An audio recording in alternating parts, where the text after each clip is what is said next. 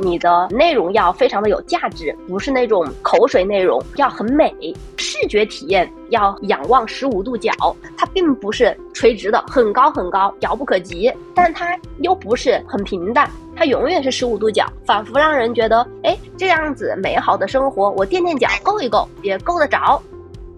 要不迭代产品，要不迭代内容，这是我的理解。用户最爱转发的内容有三种半：第一种叫喜闻乐见，第二种叫感同身受，第三种叫对我有用。第三种半叫转发抽奖。他们的共同点都是与我有关。要你要品效协同，现在你是品牌广告、效果广告，你协同很难，因为消费者天然的购买路径它是这样的，认知是这样的，中间需要一个中间链路，就是种草这个环节。欢迎来到乱翻书，我是潘乱。这一期商业圆桌主题是讨论品牌如何在小红书做运营，嘉宾是来自品牌方、供应商和营销专家三方的代表。在过去一年间，小红书是非常多品牌新增投入的平台。我们讨论的主题就围绕小红书的商业化展开。就比如说，在小红书什么样的内容才算是好内容？为什么有的品牌号跟品牌号中间，他们粉丝差不多，但数据却差很多？为什么有的品牌它知名度很高，但是它的销售收入跟净利润却每况愈下？还会聊到像是小红书的广告产品、流量机制、如何撬动搜索、如何做新品共创、万物皆可种草等等吧，都是品牌操盘里面会遇到的各种问题以及一些时代的问题吧。我们还是先从自我介绍开始，沈林。好，那个大家好，我是 V Bus 联合创始人兼 CEO 沈林。然后 V Bus 是一个母婴国货品牌啊，简单的介绍。曹老师，大家好，我是来自科特勒咨询集团中国及新加坡区的 CEO 曹虎。科特勒咨询集团是一个全球性的营销战略和品牌战略咨询公司。OK，谢谢。Hello，我是卓尔舒科的创始人兼 CEO，然后我是晨晨。卓尔舒科是中国数字营销移动服务商，那么我们也是小红书数字营销的广告服务商。譬如我想先问一下曹虎老师，在今年二零二三年，企业在营销这一块最大的那个痛点是什么？然后就是营销在它整个经营版图里面所处的那个，当然你说的是一个连接的作用，但它是能够满足它最解决它最核心问题吗？就是我觉得在今天这样一个竞争环境下呀，我们呢没有任何一招儿就可以解决我们企业经营的问题。如果有的话，我们就这个企业就没有这么难做了。对，所以今天呢，我们需要很多招共同什么？所以我上来就说，我们今天的企业的营销的现实是什么呢？一招先，吃平台红利，打长板。这个时代呢，渐行渐远。我们今天需要是什么呢？需要大家要做全要素的高质量经营。所以今天我们的我们的一个直接的挑战就是，我们的获客效果毫无疑问在全网的下降，我们的获客成本毫无疑问在全网的增长，这就是我们的现实。而我们的价格，大多数行业在全网的成下行，怎么办？我我也不知道怎么办。但是呢，我们得努，我们得努，对但是我们一定会有办法的啊！我们勤劳、勤劳，我们勤劳、聪明、勇敢，一定是有办法的。这就要求我们深度的挖掘，要付出比别人更大的努力。好挣的钱、容易挣的钱都没轮上咱，所以咱们现在真得就是全要素经营。呃，我我试着回应一下曹虎老师的这个问题啊。其实每次上大会都会有一种焦虑感，因为大家都在讲难卷，对吧？如何增长，如何靠性价比之类的，就是每个大会都通常一般这个是以这个主题下去做的一些观点上的一些输出。那我会觉得，首先第一个，其实用户会随着购物的便捷性，会越来越在意是性价比。我觉得自价比这个词可能会更合适，就是某种程度上，他希望花一样的钱买到更好的商品，它的质量。和情绪价值感是不是能够更好？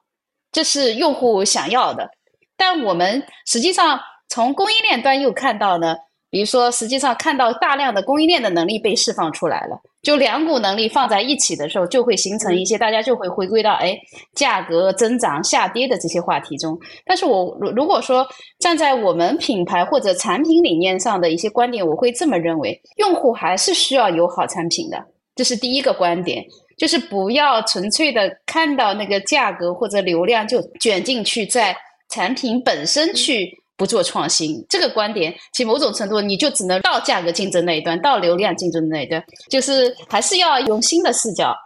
我们经常会发现，做出产品，但是用户不付费购买，就证明你我们认为的差异化，实际上并没有打动用户，因为他不买。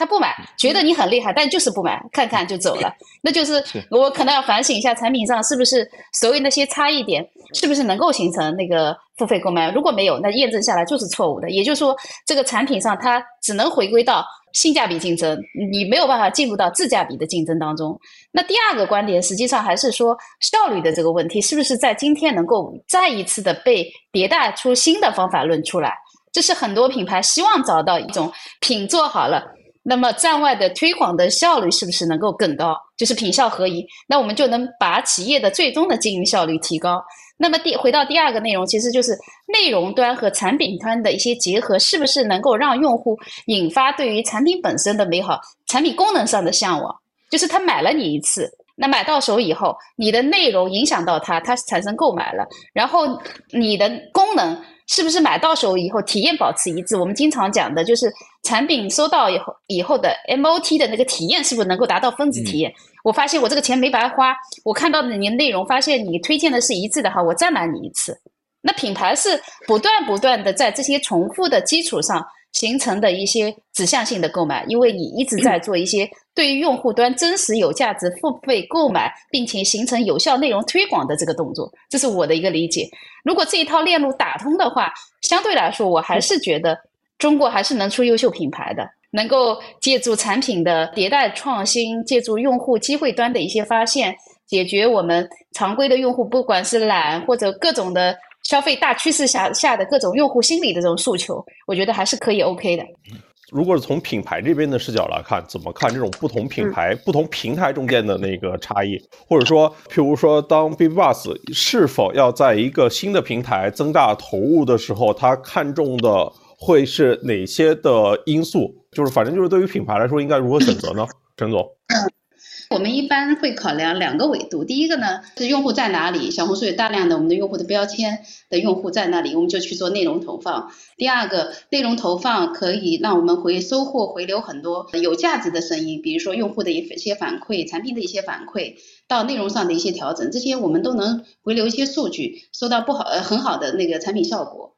那当然，从另外一个长期来看，其实品牌除了投放产品的功能的一些价值以外，情绪价值及品牌的向往感也是要全渠道的去做一些声量的一些铺设和建设的，这是非常重要的一个观点。对，就是因为用户在那边，然后他也可以有投放回流用户的反馈，就当然有情绪价值，是品牌价值建设都可以啊。那如果进而往下面来讨论，就是在小红书这个平台里面去做营销，跟在其他的平台里面有什么不一样呢？C C。我总结了两个英文单词来说小红书这个平台，我觉得是 hard 加 tough。就是说，嗯，我觉得小红书其实是一个比较刚的平台，就是它的营销不一样的点在于，小红书其实已经商业化五年了，但小红书商业化的五年当中，它是没有开放任何外链的，所以说小红书的商业化呢，我会认为相对来说啊，一直都是比较克制的。那但是这样对于我们的服务商来说，其实是很难去在早期去说服客户说，那怎么去证明小红书的价值的，就是它的商业价值，因为你没闭环嘛。但是我觉得也正是因为这样，小红书守住了它这个种草的价值，就是我用好的内容去做分享，然后做传播。然后至于通过这个传播种草了之后带来的转化效果，需要品牌方用一套自己的评估体系来衡量它的价值。我觉得这个是它很 hard 的地方。然后说它很 tough 呢，是因为我觉得小红书无论是从广告内容，还是从它的原生内容，就作为用户的内容，还是作为一个广告主的内容，其实它都是极其严格和极其挑剔的。就是从用户内容来说，就是你的。呃，内容要非常的有价值，不是那种口水内容，然后要很美，就是你的视觉体验要很仰望十五度角，而不是那种随便发一张图，或者说甚至一些猎奇搞笑的内容，其实在小红书是火不了的。所有小红书很火的内容，它一定是很真实、很原生，且对美好生活仰望十五度角的向往。所谓十五度角的向往，就是说它并不是垂直的，很高很高，我遥不可及；但它又不是生活像排排水一样很平淡，它永远是十五度角，仿佛让人觉得，哎，这样子美好的生活，我垫垫脚够一够也够得着。我觉得这个是小红书对于呃用户来说很要要求很高。那么对于我们这样的服务商来说，我们要长期去帮我们的甲方去做大量的广告素材，去找到好的内容的传播点。那么对于我们这样的服务商的要求就会极为很高，因为我们必须首先要懂客甲方的产品，同时我们还要非常懂小红书的受众的心态，然后还要用视觉把它给呈现出来。其实对服务商的要求很高。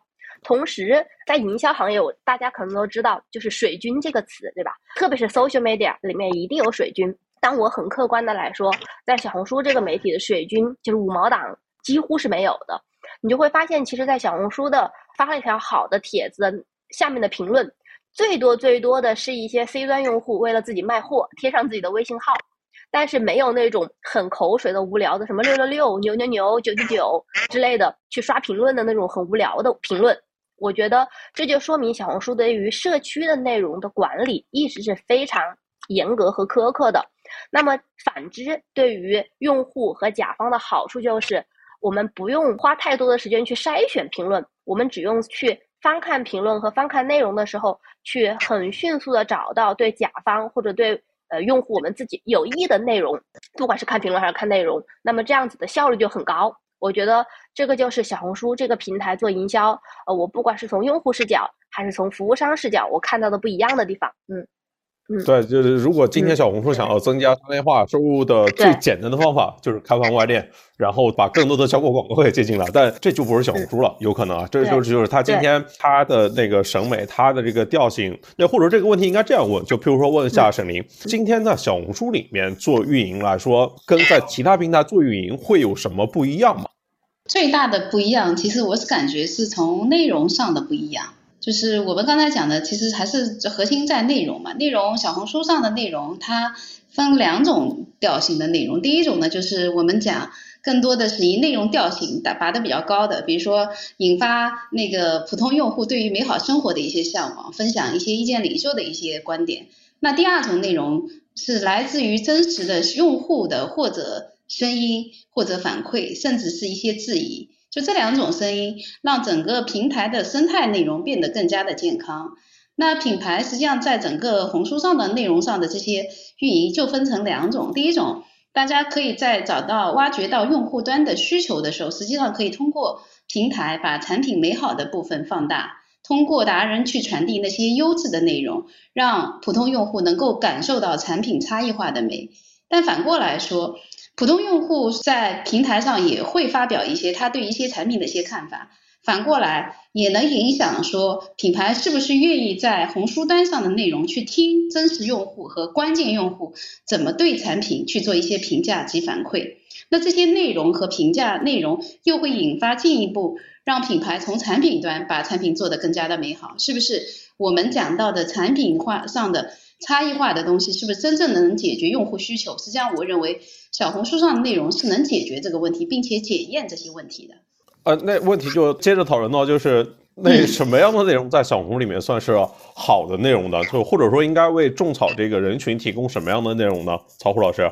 我结合着我们服务，我们有我们，因为我们给给企业做品牌战略嘛，会偏战略咨询，还有等等，会接触到他们的这个品牌，也会接触到产品营销、品牌营销，还有他全整个公司的这个。我我们发现呢，就是在这种小红书啊，类似小红书这样的平台当中，用户往往呢，在真正有效的内容，会是那些就是往大里说是什么呢？是那些对消费者有用、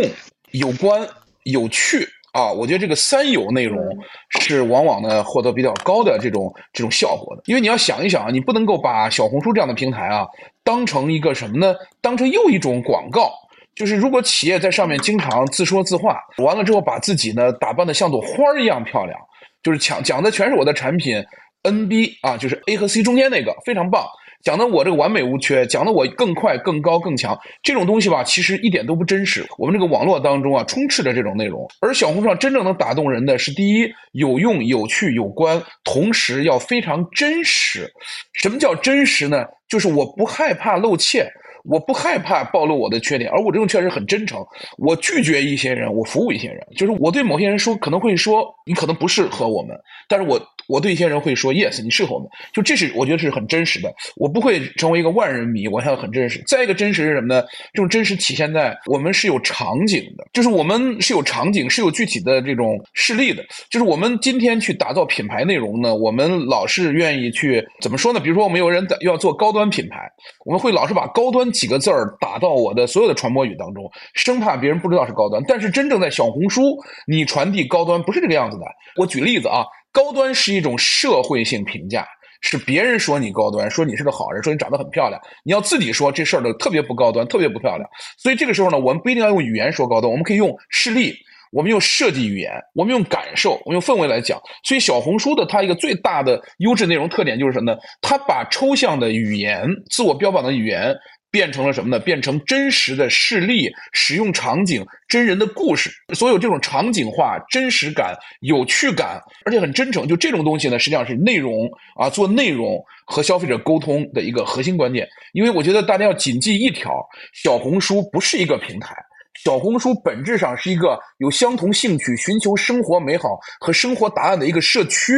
我始终把小红书叫做社区，而不叫做平台啊！因为什么呢？因为我们很多平台发各种的 post，发各种照片，你是为了炫耀；而在小红书你发这个内容是为了分享，来的人也是为了分享。所以你要本着这个原则，用社区，用优质的、真正创造价值的、真诚的内容，你在小红书上会做的比较有效。否则的话呢，你是不会太有效的。曹武老师的关键词是真诚。真诚和盛林，你们的观点呢？要么从 C C 先开始。嗯，我的观点是真实美好的生活方式，也跟曹辉老师刚才说的有一点点像，就是我觉得几个真实美好生活方式，就对应是曹辉老师说的场景就落下去了。因为我举个例子，呃，我们在帮很多甲方客户去做广告素材的时候，比方说啊，如果我们拍一个很高级的面霜，我们把它罗列的很好，放的整整齐齐的，拍一张照。然后我们做广告素材，会发现其实广告效果并不好，但我们却用一张很美的，就是一张很漂亮的手，然后把这个东西拿着在浴缸或者浴室随便拍一张，就会发现，哎，这样的广告素材反而其实很好，就说明它那种就是要那种很真实的一个用户真的在用的这种场景，就会产生很奇怪的裂变效应。就这样的一个素材，有可能它都会被一万个人点赞。就是我们也觉得很莫名其妙，但如果一个很精致的女孩手持一个很好的面霜，反而是无人问津，可能就几十个点赞吧，最多就是别人说，哎，这个模特很漂亮而已。所以我会觉得，小红书还是一个有真实美好的生活方式的社交分享平台。OK，呃，沈林，我其实核心想表达，其实还是小红书上对应人群、对应不同内容的阐述，会让多矩阵的去覆盖用户。能更真实的让用户了解产品、了解品牌，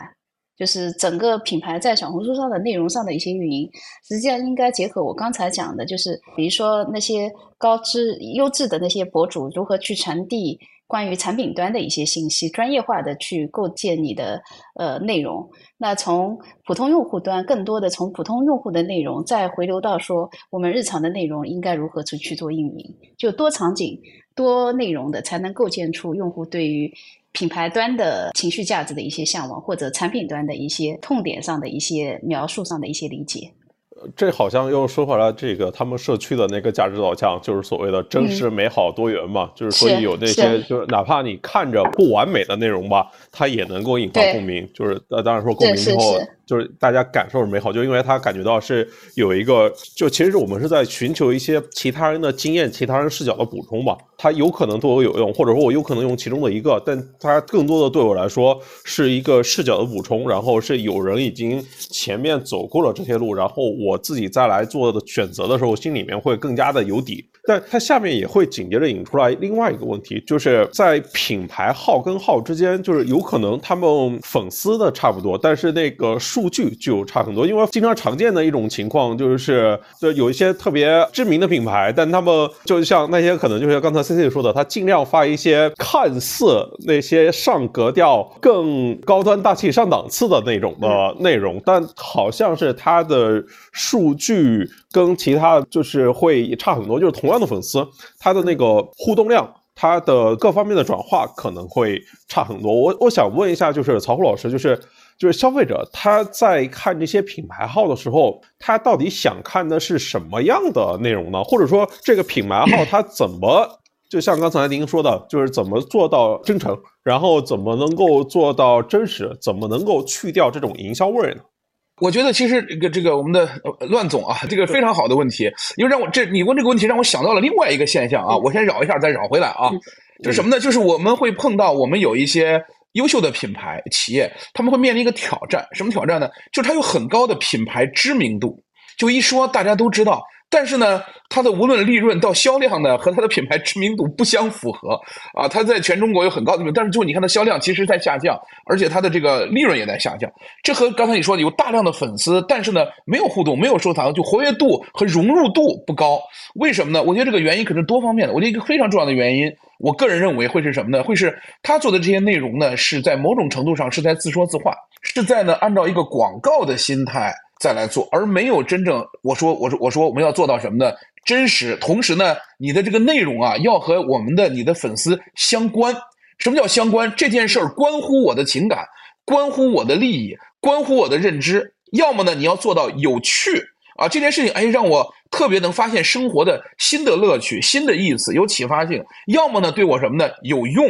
什么有用呢？就是分享使用心得，分享购买诀窍，分享我可以最大化获取这个产品怎么使用它。我要做到这一点呢，我觉得呢，他对你这些内容啊。就真的是内容，而不再是广告。内容和广告最大一个差别在于，广告只为传播产品，自说自话；内容是创造价值，消费者、用户、粉丝愿意去互动、去收藏、去分享、去进行评论和二创啊，这个是我觉得一个非常重要的。那么我们今天我们的企业，并不是说他没有认识到这一点，他也认识到这一点，但是呢，根本性原因在于什么呢？在于我们内部的很多机制。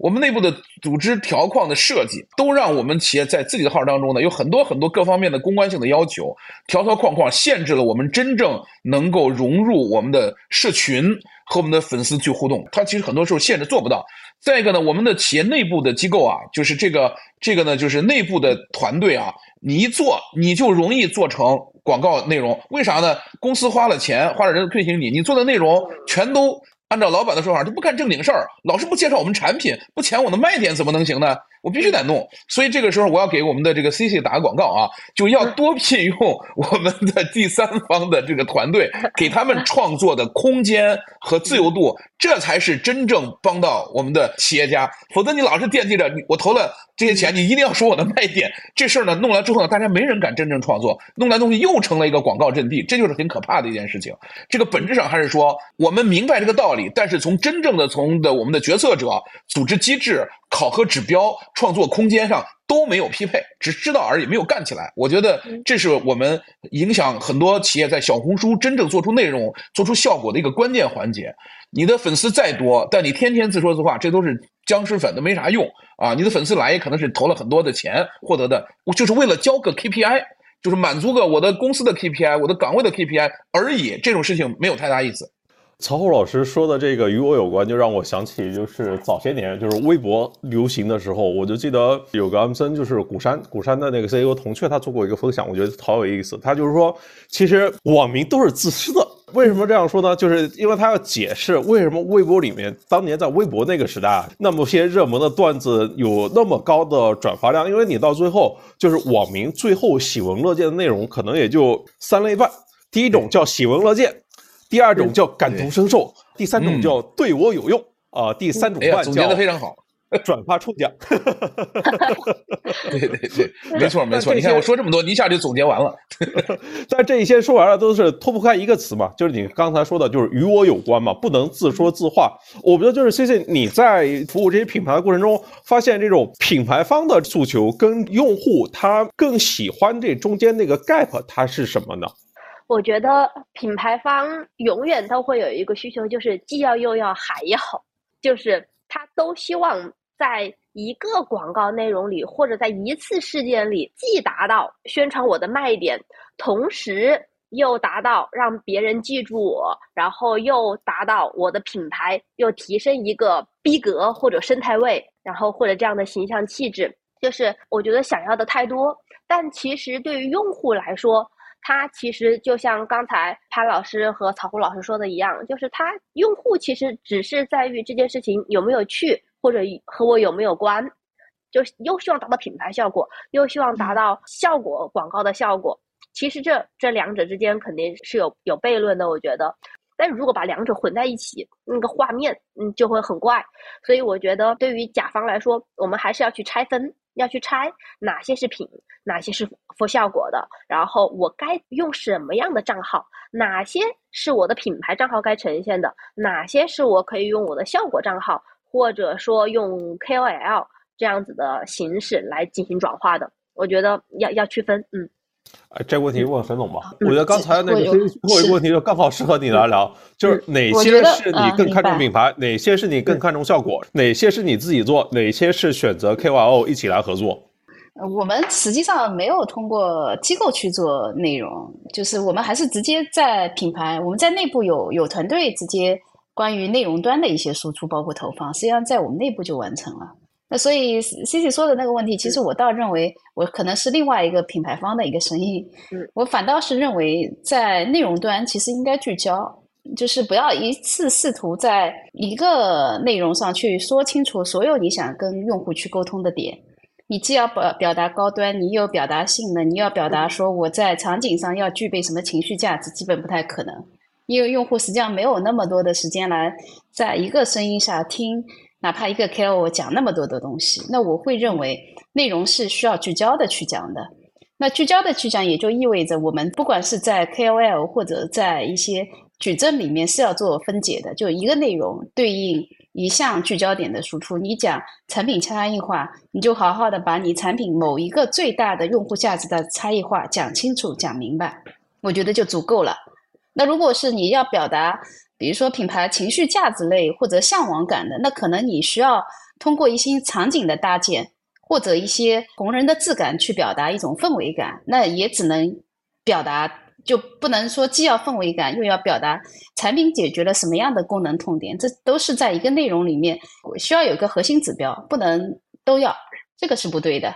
那在做好内容矩阵的安排上，其实就分成几种内容。第一种内容，比如说我们打造品牌向往感的，这是高质量的内容的输出。一般我们讲 campaign 类的形式输出的，就你不能完全的对应到 I O I 的转换，因为它可能会有长期的品牌情绪价值的表达及向往感的表达。但是有些第二类的，你就是做一些效果类的广告，那你就一定要去看说效果类广告里面产品的功能。痛点的差异化是不是足以让用户能够记得住？这就很关键。但一旦记住你以后，我相信在平台上它一定会形成搜索的这个动作，就是他会再去购物平台再去搜索说，哎，呃，你提到的这些关于痛点的这些产品，我是不是会有兴趣再去商品详情页再去看一看？那我们就会去判断说它是不是有价值的内容。那如果说在下面，其实就是属于用户自发性的分享。那这种自发性的分享，也就是小红书一直在讲的社区的大家自由踊跃度的发言，有好的有不好的。那某种程度上来讲，我们更多的看到是产品是不是真的对用户有价值，还是因为我们没有表达清楚，说让用户产生在使用上的一些分歧和不同的观点，其实是分各个维度来看的。我的理解是这样的。对，其实就比如如果验证效果的话，可能就类似于呃，也有一些像笔记回收率这样的指标，就是可以帮我们来做这种验证。是，就是互联网最大的好处就是数据其实是可以被监测的嘛，对吧？你一篇好的内容发出来的时候，它的浏览率、从点赞、回回复，它的数据互动率相对一定是高的。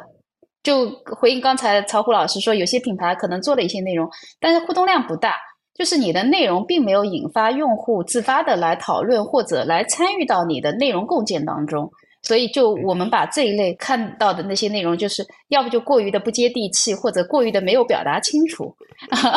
我的理解是这样啊。对我非常赞同刚才沈总说的，其实就回到一开始说的，就是关于到底是品效合一。还是品效协同的问题，所以我觉得呢，我们其实更准确的表达呢，应该是协同。咱们的这个不同内容承载有不同东西，但是呢，互相之间呢，它能相互促进。咱们这一加一是等于十一的，是吧？这就是协同了。但是我们希望一支内容，一个他们的又既满足向往，又满足带货，这种其实有点失焦，对吧？但是我们可以分成内容，让大家协同起来。我觉得，我觉得这个这个是我特别认同的啊。哎，那紧接着追问一个，为什么品效协同就不能实现呢？就是不能真正实现呢？对，就是问题的真正根源是什么？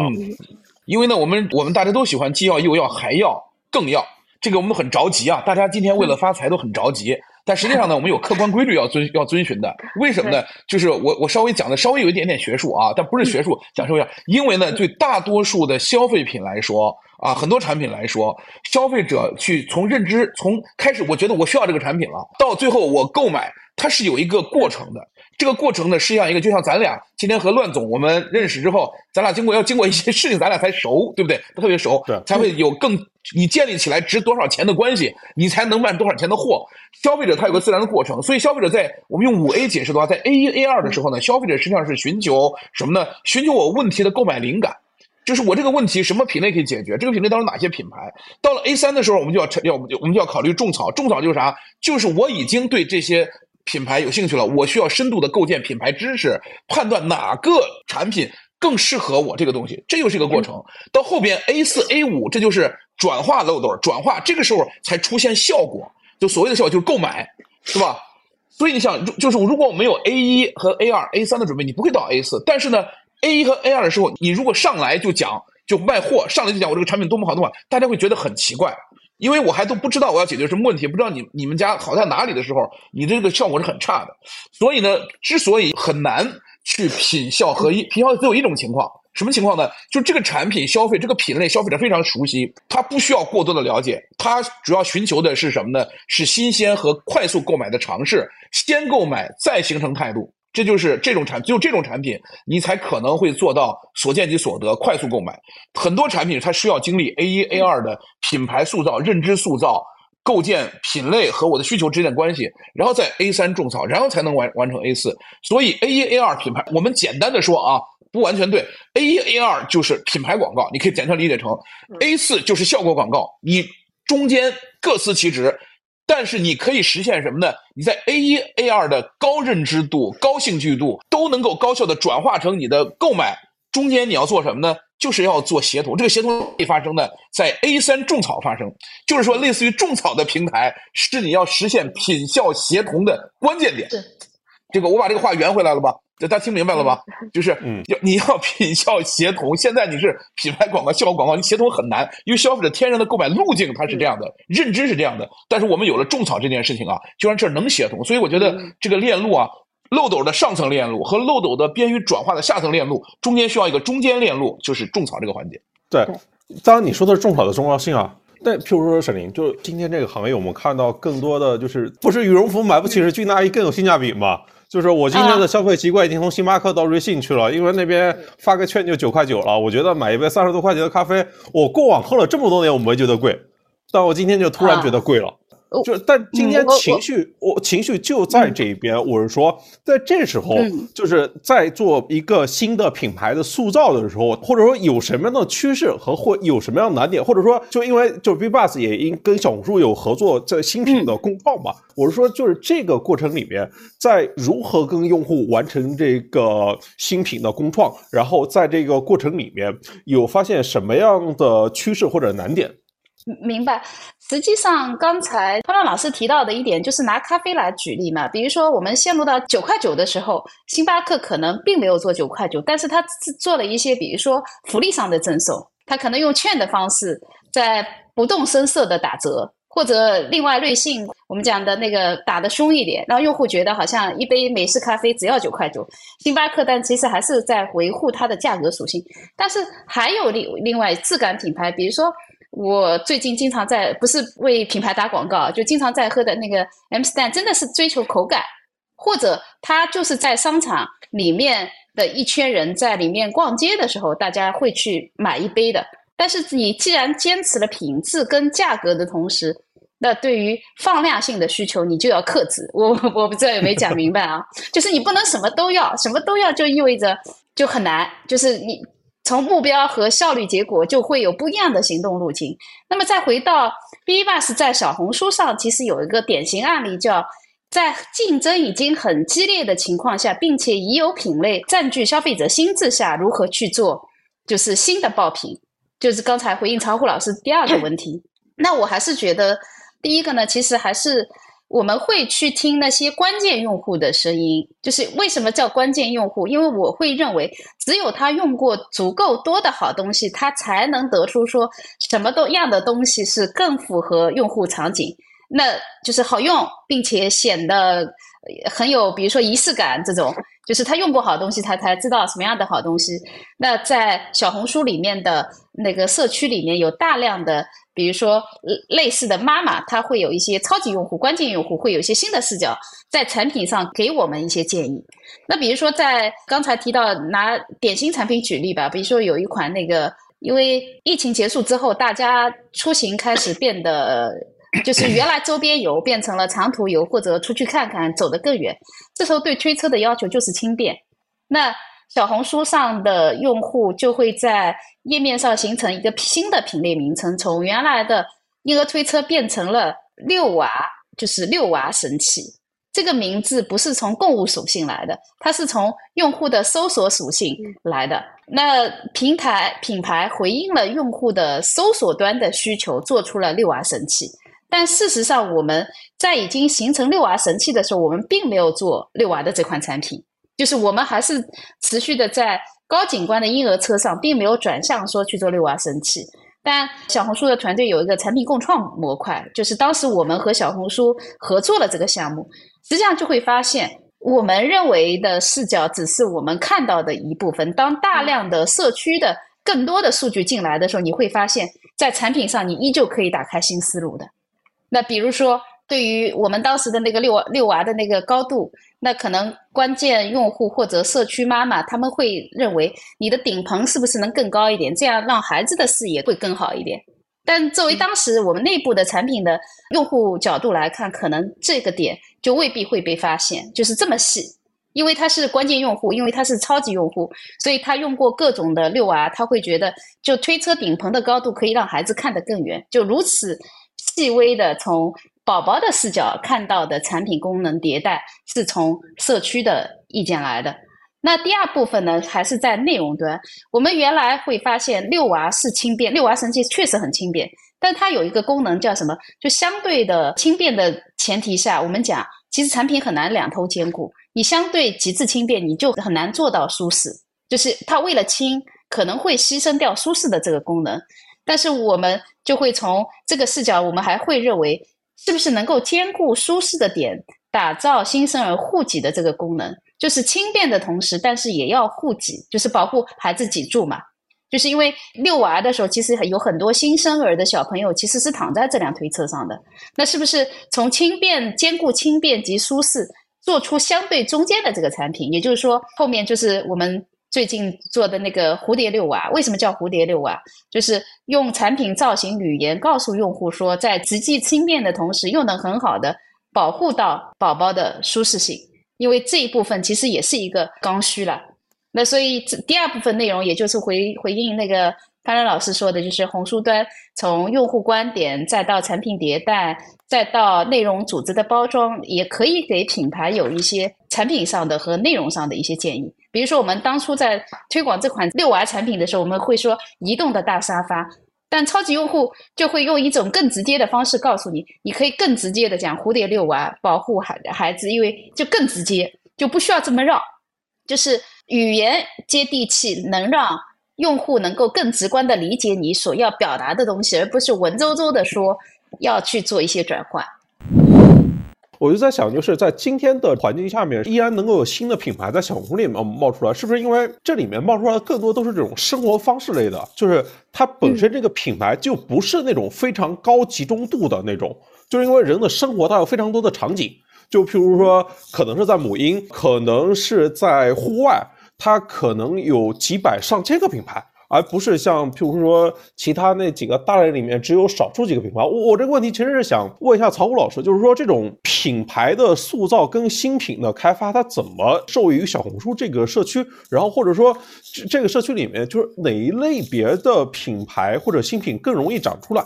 这是个非常好的问题啊。这个呢，我想从两个方面说啊。就第一呢，对于真正的新品牌、新品来说，我觉得小红书是刚才其实呃沈总也提到了非常多。实际上，它是一个就是寻求产品创意、验证原点人群、进行你的精准人群匹配和迭代的地方。我觉得对很多我们的新品来说啊，新品上市其实有一个非常大的痛点，什么痛点呢？就刚才沈总讲的，讲的非常典型的场景，就是我们的研发工程师基于我们的市场人员做了很多洞察，然后呢和我们的研发工程师商量，从而来定义了我们的产品概念，做出了原型产品，做出我们第一批产品上市。这个时候呢，我们的产品呢，实际上呢，它是我们的一个假设，这个产品是个假设。假设我们的宝宝们需要看到更宽的景观，假设我们的这个这个用户会对我们这个车的收纳能小占用小的空间很感兴趣，就是我们基于有限的数据和工程师的技术的结合做出来这个产品，这是个假设型产品，我们把它可以叫做阿尔法版。这个阿尔法版呢上市之后，你怎么能够保证它成功呢？你就不能直接做大批量，你要做什么呢？你要做真实世界的反馈和迭代。那这个时候呢，我们过去是怎么做呢？我们过去呢就会做焦点组，会做实验啊，会让小规模试销。但是今天我们可以在小红书上做这个事情。你可以让刚才我们沈总说的，你的就是叫做关键用户，是不是？关键用户，关键用户，对，关键用户就是就是你的类似于你的，他有很深度的使用经验，让他们去试，让他们去反馈。同时呢，你还一个是要你关键用户去用，另外还有一个用户，什么用户？你的重要用户，就是将来这个产品呢，你是当时你设计的时候，你打算按照谁的需求来设计这款产品？因为这个世界上不存在一个平均的通用型的客户，你的产品的设计和构思的时候，一定是围绕着某一类人的需求展开的，这些人也要参与进来。一个是见多识广的关键用户，一个是你将来产品的主销用户，这两个人群不一定重合，要这么。同时呢，还有广泛的社交倾听，你要看看大家是用什么词语，用什么情绪，在什么场景下来描述和谈论你这款产品的真实性的。就这些东西呢，我觉得对新品的开发迭代，从阿尔法版升级到 beta 版，再往上升级是非常非常有用的。这就是我们讲的，就是原点人群产品的迭代。共共创，我想小红书说的共创也是可能也是指的这个意思啊。我觉得这是什么呢？这是作为新品牌能够用到小红书非常好的地方，因为它有高度垂直的真实的人群在。第二类，如果你是一个经典品牌，或者说呢你是一个成熟产品。这个时候呢，我觉得小红书的这种平台吧，其实不不仅仅限于小红书，类似这样平台，它一个重大的价值在于哪里呢？在于它能探求我这样一个成熟产品，在我的生命周期当中，我今天进入到了成熟期，我的增长趋缓了，我的这一功能、这一场景已经渗透率很高了。这个时候，小红书的用户可以和我共创我的新的使用场景、新的使用用途、新的功能、新的适应症。帮助我的产品呢找到什么呢？找到生命周期当中的第二成长曲线，叫第二春啊。这种类似的例子非常非常多，非常非常多。其实很多时候呢，我们的研发人员、我们的工程师其实都不知道啊，我们的用户原来居然可以这样使用我们的产品。这些东西就是来自用户的聪明智慧。所以呢，我想说的是，像小红书这样的社区的存在，真正它的改变的是什么呢？它改变和提升了，让我们的营销过去说我们要以什么？要以客户为中心。这句话是对的，但是在今天是不够的。我们今天真正要做的什么呢？是顾客和我们共创，甚至有些品牌做到了什么呢？顾客驱动，就是所以今天是从一开一开始，我们所有人以顾客为中心，到我们和顾客共创，到我们今天顾客驱动。我觉得这是一个三极化的升级，它使我们呢会更能够理解我们的产品走出实验室，走出研发，走出我们就是这种假设性的市场研究。这个过程当中啊，我们需要把它放到真实的生活当中去测试它，去迭代它，是真正和货我们顾客共同做出来的产品。我们的所有的产品做新品之前，你都会做市场研究，你都会做所谓的这个洞察，你都会去做东西。但是我可以告诉你，这些东西实际上是不够的啊！和你真正真正面对大量用户、真实场景、多种这种人群和兴趣，它是不够的。所以我们的产品要有一种机制，不断的更新和迭代，融入顾客，很重要。曹虎老师刚才想到的那个在讲的那些内容，我脑子里有一幅那个画面啊，就是小红书上有一篇文章，就是就家里的那个杂物间。这个杂物间不是常规的杂物间啊，也是环境比较好的。就是其实它的杂物间是什么样的杂物间呢？其实就用来一面定了洞洞板，可以放一面工具，然后底下放那个拖地机、洗地机，然后再放一面的那个就是挂各种的工具，拖地机、洗地机。为什么会有这个场景呢？因为我们在一次和超级用户沟通的时候，我们提到餐椅是不是要折叠的这个问题，就是你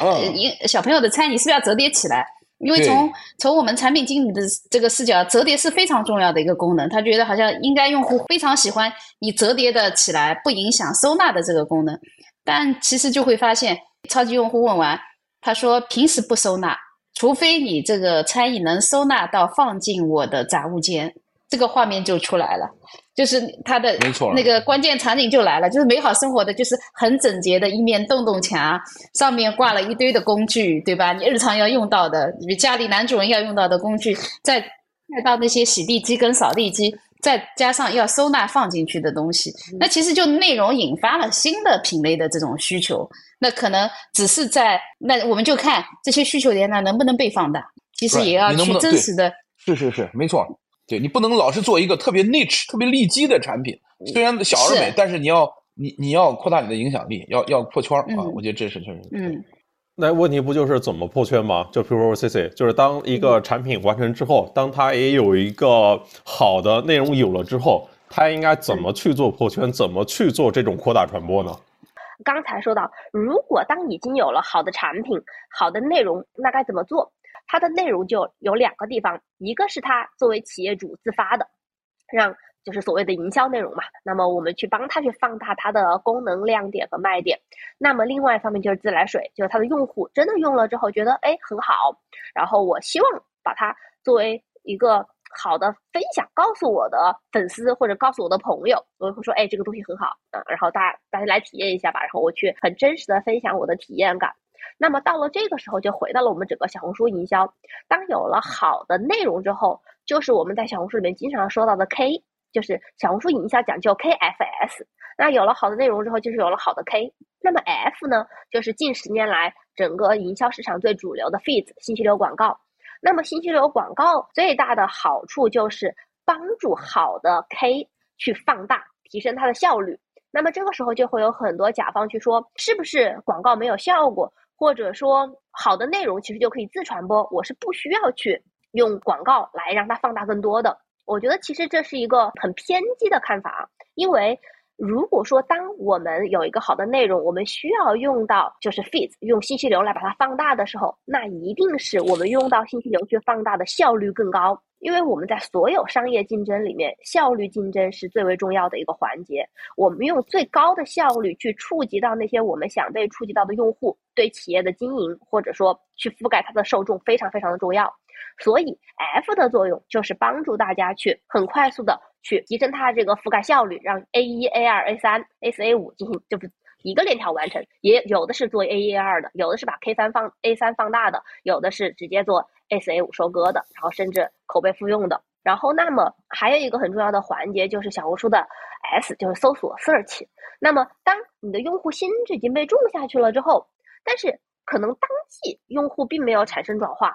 那么他好像记得在哪儿又看到过这个东西，其实用户的感受是模糊的。他可能就会到小红书去搜索，就像大家把小红书当百度一样。但如果这个时候企业主甲方没有在搜索小红书的这个搜索页面占据一定的话语权的时候，可能就会错过。比方说，我作为一个用户，我去搜索敏感肌的嗯修护面霜，用户如果他已经记得是薇诺娜的时候，他必然就会搜薇诺娜面霜。他可能不记得的时候，他就依稀记得啊敏感肌面霜，他可能就搜这些模糊的关键词的时候，如果当别的竞争品牌占领了他的位置，很有可能他这个最后的 A 四的转化就可能给了别人。所以我觉得这是一连串的。那么就是说，他既要做到很好的内容，然后又要在特定时间段内做好它的内容的放大 放大器，让更多用户知道，然后同时还要在最后收割的那个环节做相对的精准去收割。但商家他愿意加大投放量的前提是这个效果，它可衡量、可优化。但之前就是大家大家都吐槽啊，就比如说这个种草，它是一门玄学，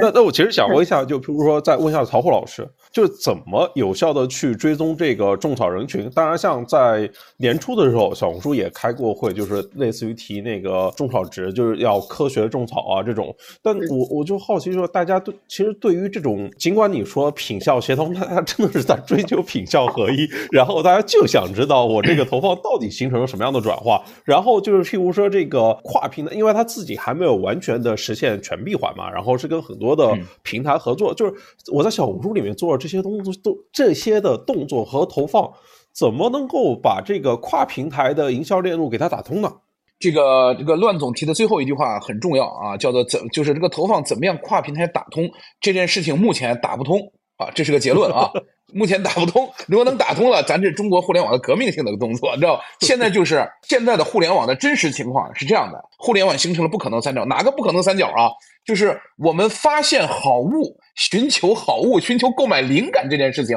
在一个平台，我们进行有效的决策。决定呢，我买什么，怎么比较进行购买决策的时候呢，在一个平台，比如小红书，我们进行购买的这个动作的时候呢，又在一个平台。今天就形成这三个平台，这是这是个客观现实。所以呢，今天作为品牌方来说，我很痛苦啊。作为沈总是品牌方啊，我们是服务品牌方啊。我虽然我们是这个，我也会你痛苦，我也会痛苦。为啥呢？就是这种情况，实际上对我们的品牌来说，对我们老百姓来说呀，都是增大了我们的交易成本。这个互联网的初衷是啥？互中互联网的初衷是天下没有难做的生意，是要降低我们的营销中的不匹配、错配、交易不对称的这个成本。结果现在呢，交易成本没但降低，反而变得更高。这就是核核心问题啊！但这个问题超出我们今天讨论范围，不展开说啊。展开我能说一天啊。对，所以呢，所以又回到咱们乱总这个问题，就是说呢，我觉得在小红书上啊，你要衡量它的投资回报率，在目前还没有还没有真正打通全闭环的情况下，我觉得你要回归这个社区的根本性属性。它的根本性属性呢，就是一个真实、真诚的 真人构成的决策场。如果是这样的一个场的话呢，我觉得你的衡量指标就要围绕着它的种草和决策的效果。比如说，浅爱人群就是浅度兴趣人群，深度兴趣有有多少？我在小红书完成这个种草，那种草的 cost per A 三，cost per engagement，就是种草人群的浓度，种每一个种草人群的成本。我们的这个就是这种这种按这个来算，我觉得呢会比较有价值。如果说在未来我们进一步能够打通、能够追踪在小红书高效的兴趣人群或者被种草人群，它的全网转化率有没有有没有因为小红书给种草了？它就在全网转化率提升了，能够把这个一二三方数据回放过来拿到手里，它确实提升了。那这件事情我觉得就非常非常有价值，就验证了小红书的种草是能够带动我全网的 ROI 的回报的。这件事情呢，听说是在做，在验证，这就很有价值了。就是这个这个数据。另外呢，这个我想说的是啊，我想说什么呢？就是说呢，在很多平台当中啊，你不要以为你能占到平台的便宜。特别是做这个，这你现在可以去收割，可以投 ROI。你觉得你一做，我做了百投投一比十七、一比十八回报率，告诉你这是平台故意给你推流，想打造样板。但真实的情况，你的 ROI 就是不死不活的一个状态，一比二、一比三，你死不了。但是你想活得好，不可能，要约谈你的，你要你要做的那么好，对吧？这是不行的。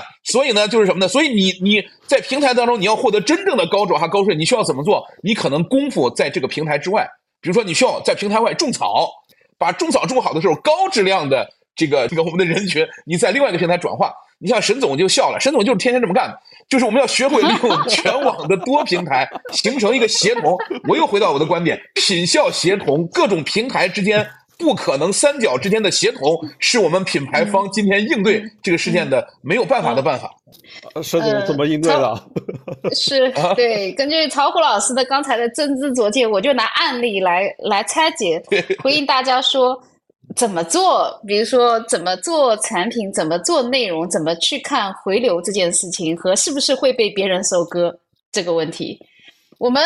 有一款那个刚刚推出来一款产品叫花瓣餐椅。为什么叫花瓣餐椅呢？其实我们当时做产品的初心特别简单，就是做一把让孩子坐在上面好好吃饭的椅子，仅此而已。就是它可能会陪伴好孩子好好吃饭的成长型餐椅。就它现在用，以后也能当再大一点，可能能能坐在课桌前也能用，就仅此而已，没有什么既能躺又能各种的功能，没有附加功能。因为其实从我从对我们对用户场景的理解，其实父母对于孩子坐在餐桌旁边吃饭，就是让他好好吃饭，然后吃完饭就下下餐椅，这是最朴素的。但是从产品的设计的造型上呢，我们又做了一个花瓣的造型，那是希望说。花瓣造型能给家居环境不添乱，就是我们不会做那些很低幼的产品，让整个的家居空间拉低它原来的审美。比如说，大家从小红书上能看到各种的风格，什么奶油风、中古风，对吧？新中式。那么。这把餐椅，我们就简单的做一把让宝宝好好吃饭的餐椅。同时，这一款餐椅对原来家居的环境不打扰，就是它看上去就不会原影响原来的风格，仅此而已。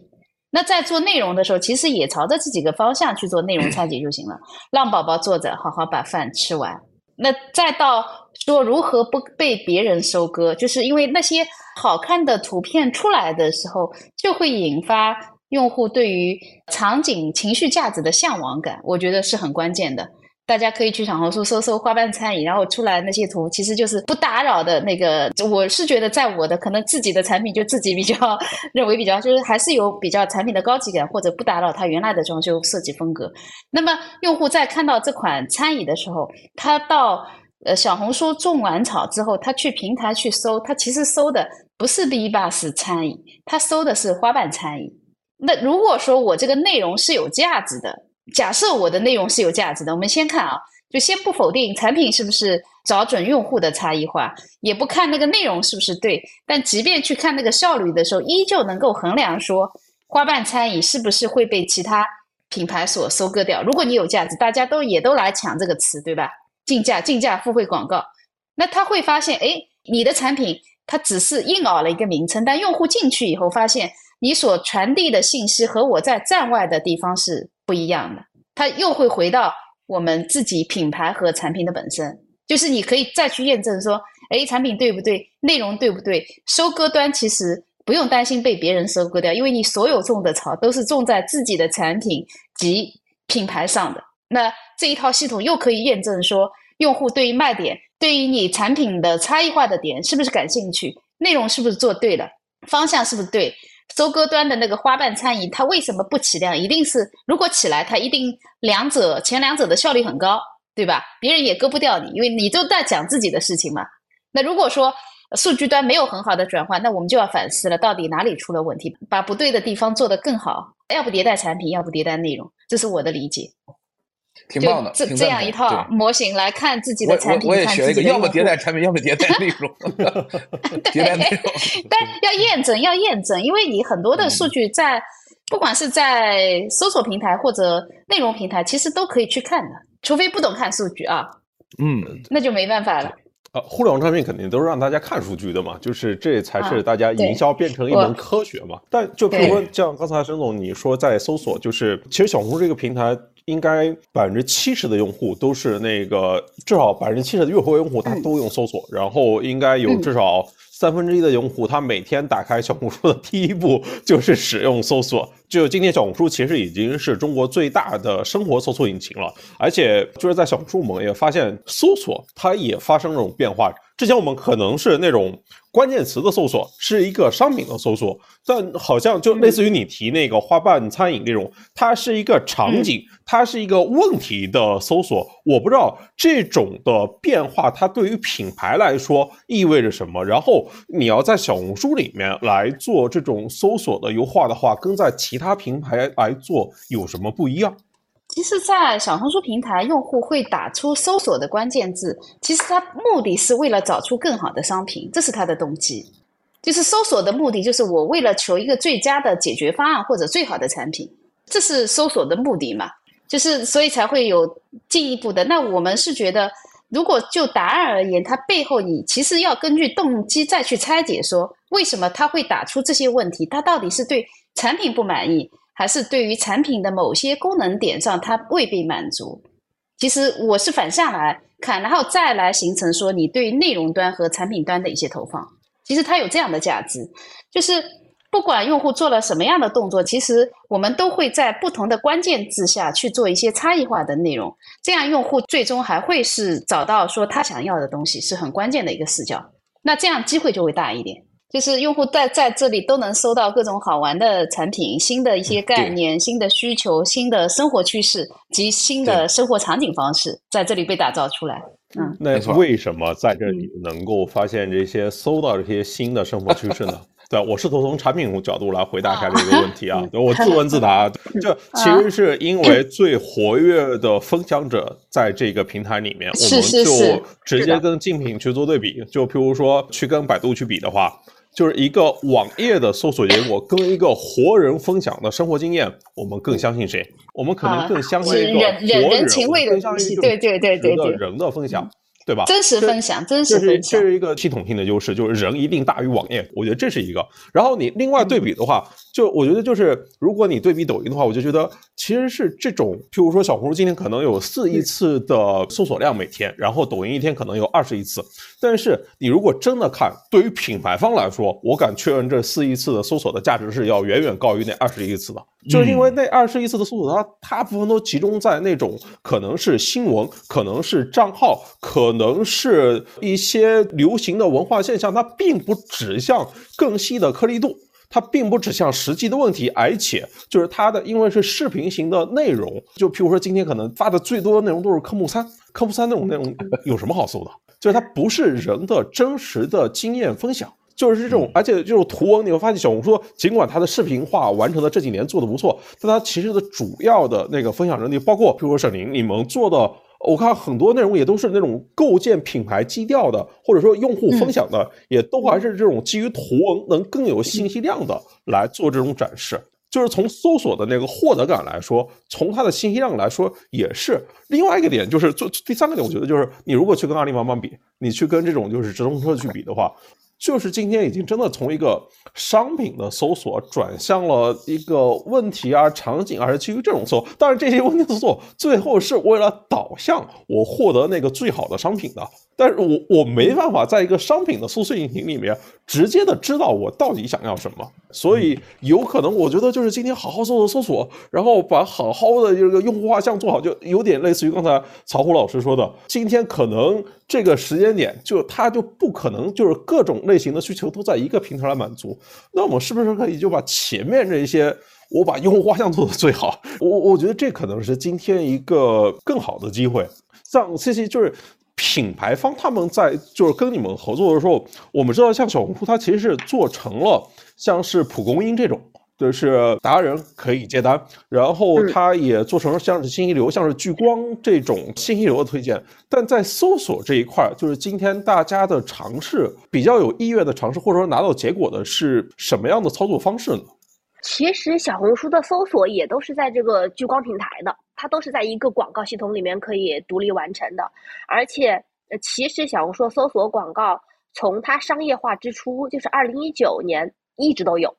而且是大量的客户在整个小红书的，我们把它叫商销，在它整个商销环节是做出了很成功的案例和很不错的 ROI 转化的，只是说，呃，小红书一直。比较强调于它的种草属性，所以它没有大肆的呃宣扬啊，小红书是可以做闭环电商的，或者说这个商销广告的。我觉得这个跟小红书的整个发展阶段也是有相关经历的，因为一度在二零二零年左右，小红书是在社区和电商之间有摇摆过，我不知道大家有有没有印象，就是最早最早的小红书它是一个海淘平台，然后接着它有海淘平台的时候，然后。开始就更重视内容。其实，在二零二一年，具体哪一年我可能有点忘了。就是它基本上它的商城，就是它基本上就已经取消了，就是我们基本上看不到小红书商城了。然后就在去年，其实小红书的那个自营的福利社好像也也关闭了，我不记得是去年还是今年了。它它其实是一个发展的阶段的。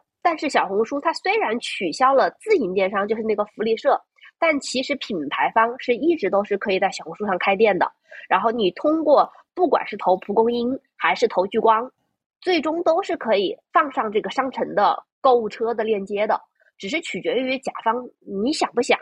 那只是更多的甲方会认为，在小红书上完成种草这个环节，还是在他该成交的地方，比方说在淘系去成交了。他只是更习惯于这样的方式，并且我们跟甲方构建了很多可以去衡量、评估这个种草效率的。一些数据指标，我们去看一些数据指标，然后看看这样子，哎，是否能带来正向的他们电商商城的一些转化的效率。如果这个指标是在我们可估算的范围之内，那么客户的种草会正常进行。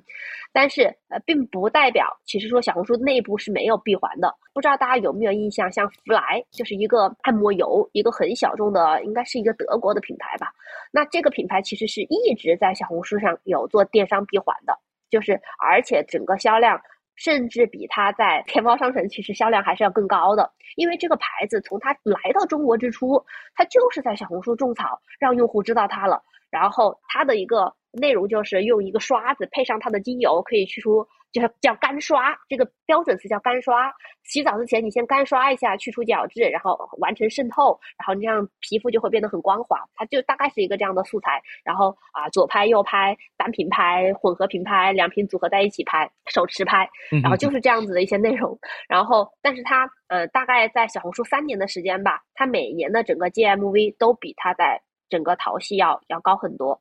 对，这这是一个案例嘛？但就是今天其实是今天的主流，就毕竟还是体量上还是有巨大差距的。就是我看小红里面大家都说那个经常会提到那个橙色软件，就是说这个红色的小红，就是红色软件跟橙色软件其实更配一点。譬如说你在小红书里面给你打标签，然后你去淘气花钱。对我是说，就如果今天对于品牌来说，譬如说沈明，就是怎么用小红书来做营销去撬动天猫的搜索跟成交呢？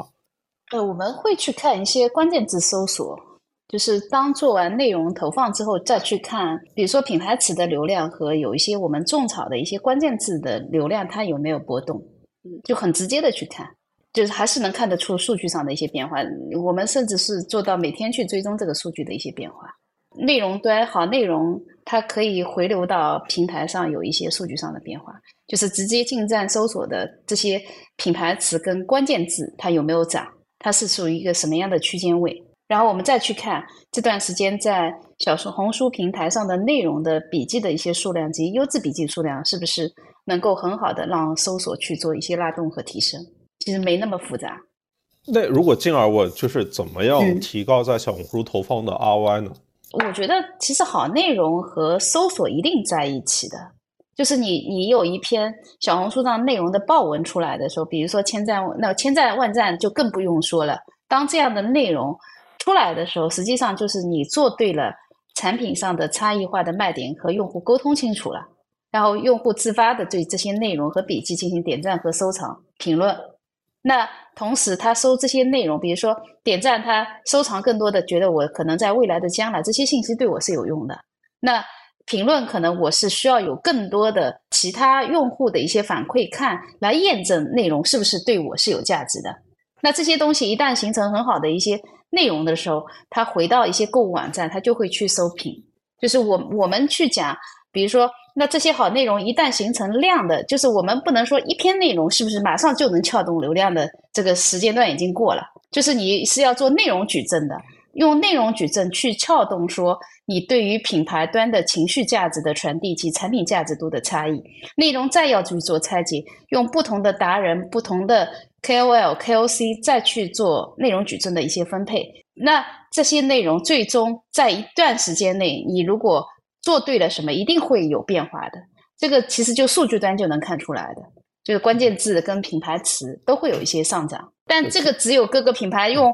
用，就是这是一个方法论，而且这是一个实战论。我今天没有办法在这么短的时间告诉大家，但是我们是验证过这个过程的。嗯，其实就是最简单，你看那个，就类似于刚才提到那个搜索嘛，回收率嘛，对吧？就是回收率，对用户看完这个笔记之后，四十八小时之内在全平台搜索特定关键词的那个比率，就是他看完之后是不是去搜索了相关的品牌或者产品的关键词，提高了这个产品的那个搜索率。这其实如果他搜了，就代表你这个种草到拔草的这个效率它就提升了嘛。是对。另外呢，还有一个很关键。的一个视角要给好内容时间，就是因为你是通过内容是逐步放大的一个过程，就像你水煮开也需要时间嘛，对吧？那你好，内容去做投放的时候，比如说你第一层穿透的是核心人群，就是那个 KF 模型慢慢往下做渗透，内容是逐级传递下去的。当内容跟内容之间又有关联度，好，内容不断的在扩大的时候，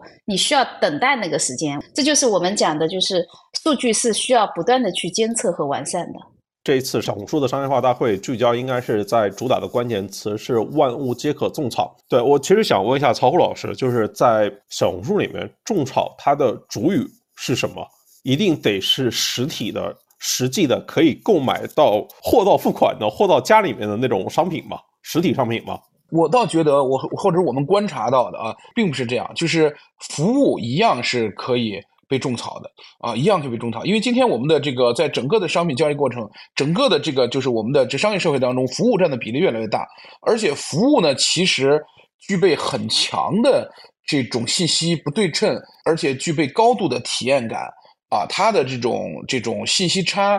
也就是说，我们信息带来价值会越大。所以呢，服务的就有有强烈的被种草需求，而且实际上在小红书平台当中，服务的种草是非常非常多的啊。像这个前段我看到他们是属于他们分享的一个，就是我们很多这个海外华人、海外做业务的、做服务行业的啊，海外华人是吧？他要提供服务，给华人提供服务，他的重要的一个品渠道就是来自于非常精准的这个华人的之间，比如你无论你是安装电视架，还是你去做这个汉语教学，还是你去挖帮别人挖泳池，你就会发现。这种服务性种草呢是非常有效的，所以这个服务是个非常大的品类，而且占的比例也会非常大。哎，那如果继续顺着万物皆可种草这个话题往下面聊的话，就是在今天这个营销厂，它到底是应该去做品牌的种草，还是应该去做产品的种草？然后今天是不是已经到了一个单品认知比品牌认知更重要的时代？这理由是什么呢？陈林，我觉得是有很阶段性吧。我觉得还是阶段性的这个问题，就是两个同样重要，看你处在哪个阶段性。那你要就是当你就打爆品啊，然后就那个比打店铺的更有效率啊，这个。那我觉得打爆品，打爆品可以没有问题，打爆品没有问题的，这一定是一个生意的一个很很正确的一个逻辑嘛，对吧？聚焦核心爆款，然后爆品产生效率上的价值，爆品它是不是可持续呢？要回到这个问题。就是你是不是有迭代掉自把自己一款爆品迭代掉的勇气？这是一个很关键的一个决策。就是你如果不迭代爆品，就意味着很多人会迭代掉你。我们又会发现很多爆品其实干掉你的并不是同行，它是其他外外来其他的一些跨界的一些竞争。那如果说第一个这个是指从品类的角度，爆品一定特别重要。但是从用户价值这件事情上，持续的迭代你的爆品，才是说能够长久形成品牌心智的路径。所以。品要种草，到最后你所有的爆品不断的被你自己迭代，你就在用户心智当中会形成品牌价值。这是我的理解，就两端都要做。刚刚开始创业期的时候，不是有一句话嘛，就是新锐品牌三年不谈品牌。我我应该有听到过类似的一些，就其实就是这个，就是你在没有做好产品之前，你就不要去讲那些，就是因为你没有太多的用户印记。就是他买完你这款产品以后，他下一款是不是会会不会买你？其实未必。那是不是你能做好说他下一款持续还买你，并且在你出新品的时候持续还买你？那这些产品它为什么持续会买你？其实到最后，所有的爆品和你自己迭代的爆品，最后在用户心智当中会形成说：哎，你究竟在解决一一个人群什么样的产品端的差异化的需求？这个差异化的需求就是先种草品类，再逐渐种草品牌。的两个阶段不同性，但到了阶段性，比如说我会认为四五年进入到第五年，或者从零到一、一到十的阶段，十个亿规模左右的品牌，一定要往品牌方向去做情绪价值的种草。其实这是非常重要的，这样才会让你的效率会变得更高。最终是不是能够说让用户对品牌有向往感，其实是非常重要的一个视角，就不用天天在数的层面去做一些。策略是不是高维度的去做一些情绪价值的主张？但是一定要到那个有核心的几款爆品形成产品矩阵或者形成心智记忆的时候，再去做这件事情。嗯，我看评论区 Alex 周说，就是没有高复购的产品不是爆品，产品推出到市场前都不一定确定它能够是爆品。是。就如果就是顺着，就是我有一个问题，就像刚才那说，就是有的品牌号，他们中间粉丝量相似，但可能那个互动量、转化率那个差距惊人。同样的，有一个问题就是，为什么有些品牌它知名度很高，但它却销售的收入跟净利润却每况愈下呢？我想问一下曹虎老师，就是品牌它跟这个业绩剪刀差那个原因到底在哪边？然后在今天这个环境下面。怎样有可能去解决？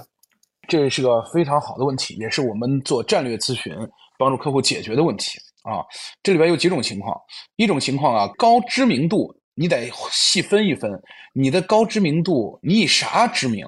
如果呢，你的这个知名度，过去你的这个知名度，你的你你是知名高级性价比品牌，就是我的价格卖的特别低，简称高性价比，就是非常高的高级性价比、高端性价比这件事情，你现在突然。你的产品调整想做高端，你的这个品牌知名度会对你高端会产生影响。为什么呢？因为满街都是一千块钱的手机，你要同时做一万两千九百九块钱的手机，这件事情非常有挑战。也就是说，你的知名度和你今天的主销产品产品结构这里不匹配，这是一个很关键的问题啊。第二个问题呢，就是你的高知名度什么呢？你的高知名度，但是你的产品和你的核心客户和你的核心客户啊。就是你最重要的那批顾客，买你最多的人开始不相关了，开始正在离他们的审美、离他们的产品购买标准正在发生变化。我不我不点名的举一个例子啊，在零八年的时候，我们有一个服装国内服装品牌创始人非常非常知名，那个时候全国老百姓几乎几乎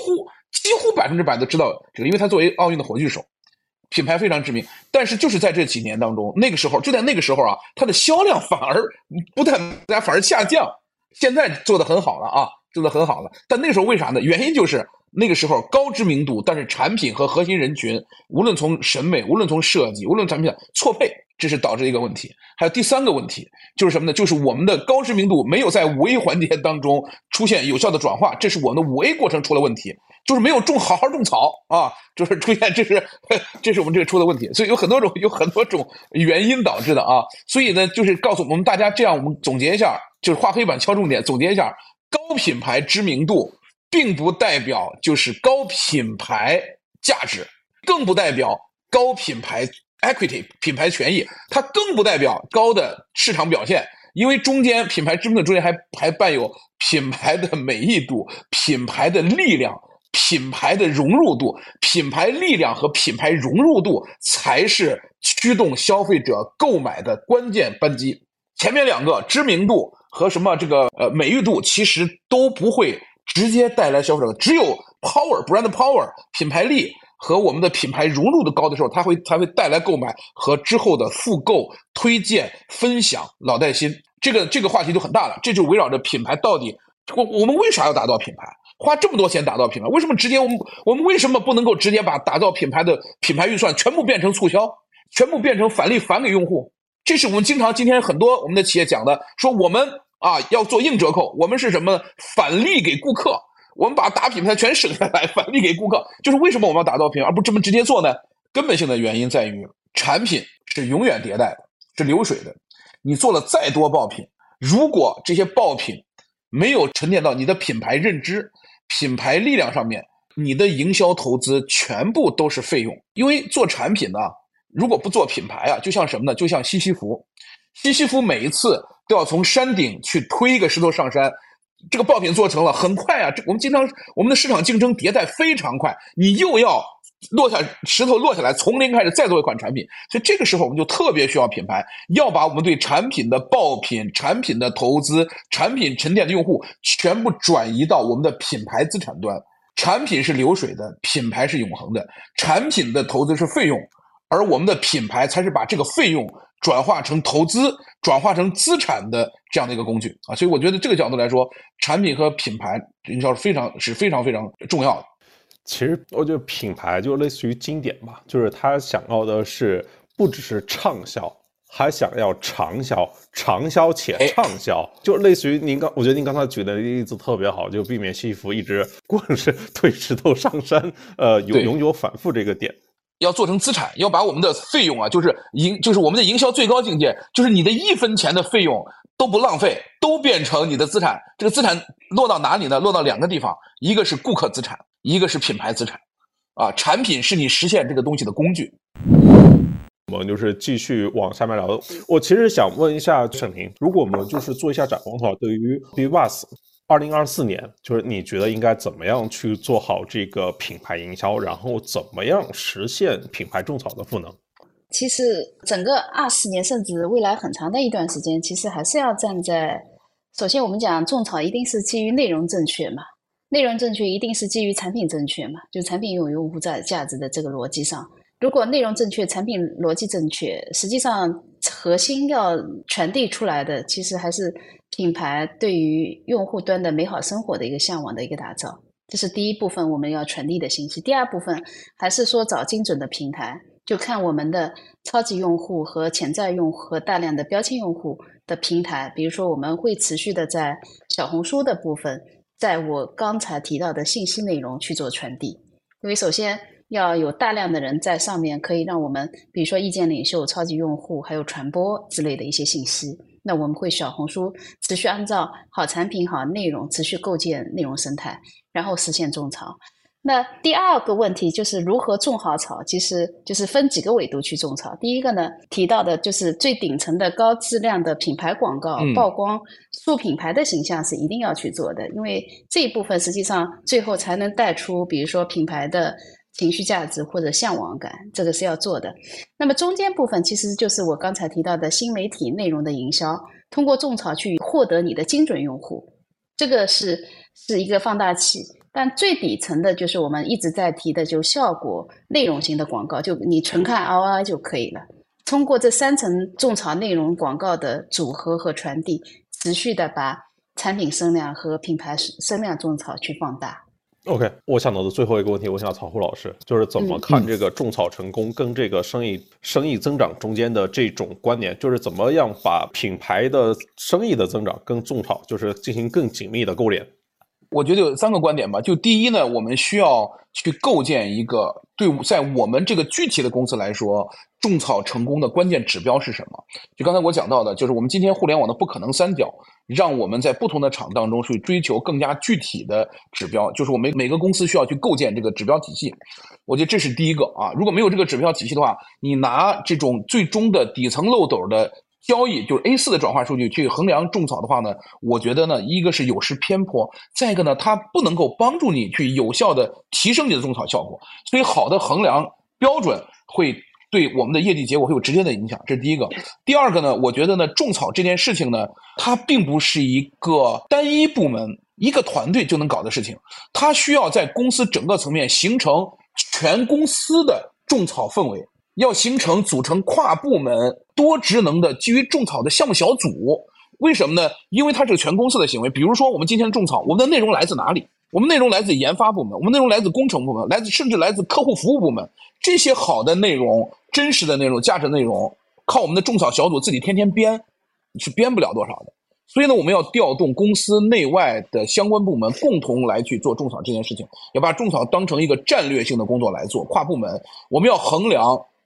种草内容的回报率就是 return on content，ROC 的回报率。另外呢，第三呢，我觉得呢，我们要在什么呢？我们要把这个就是种草放到全链路当中，放到五 A 当中呢去来互动。也就是说，种草的内容和我们的产品和我们的品牌这三者要实现三位合一。就是你的产品本身如果不产生很好的内容，你这个种草就很难，内容很难，因为产品不够好。是吧？但你有好的内容，但是你的产品又没有有效的把融到内容也不行。所以呢，就要实现我们的内容的产品化和产品的内容化，要两化融合，三位合一。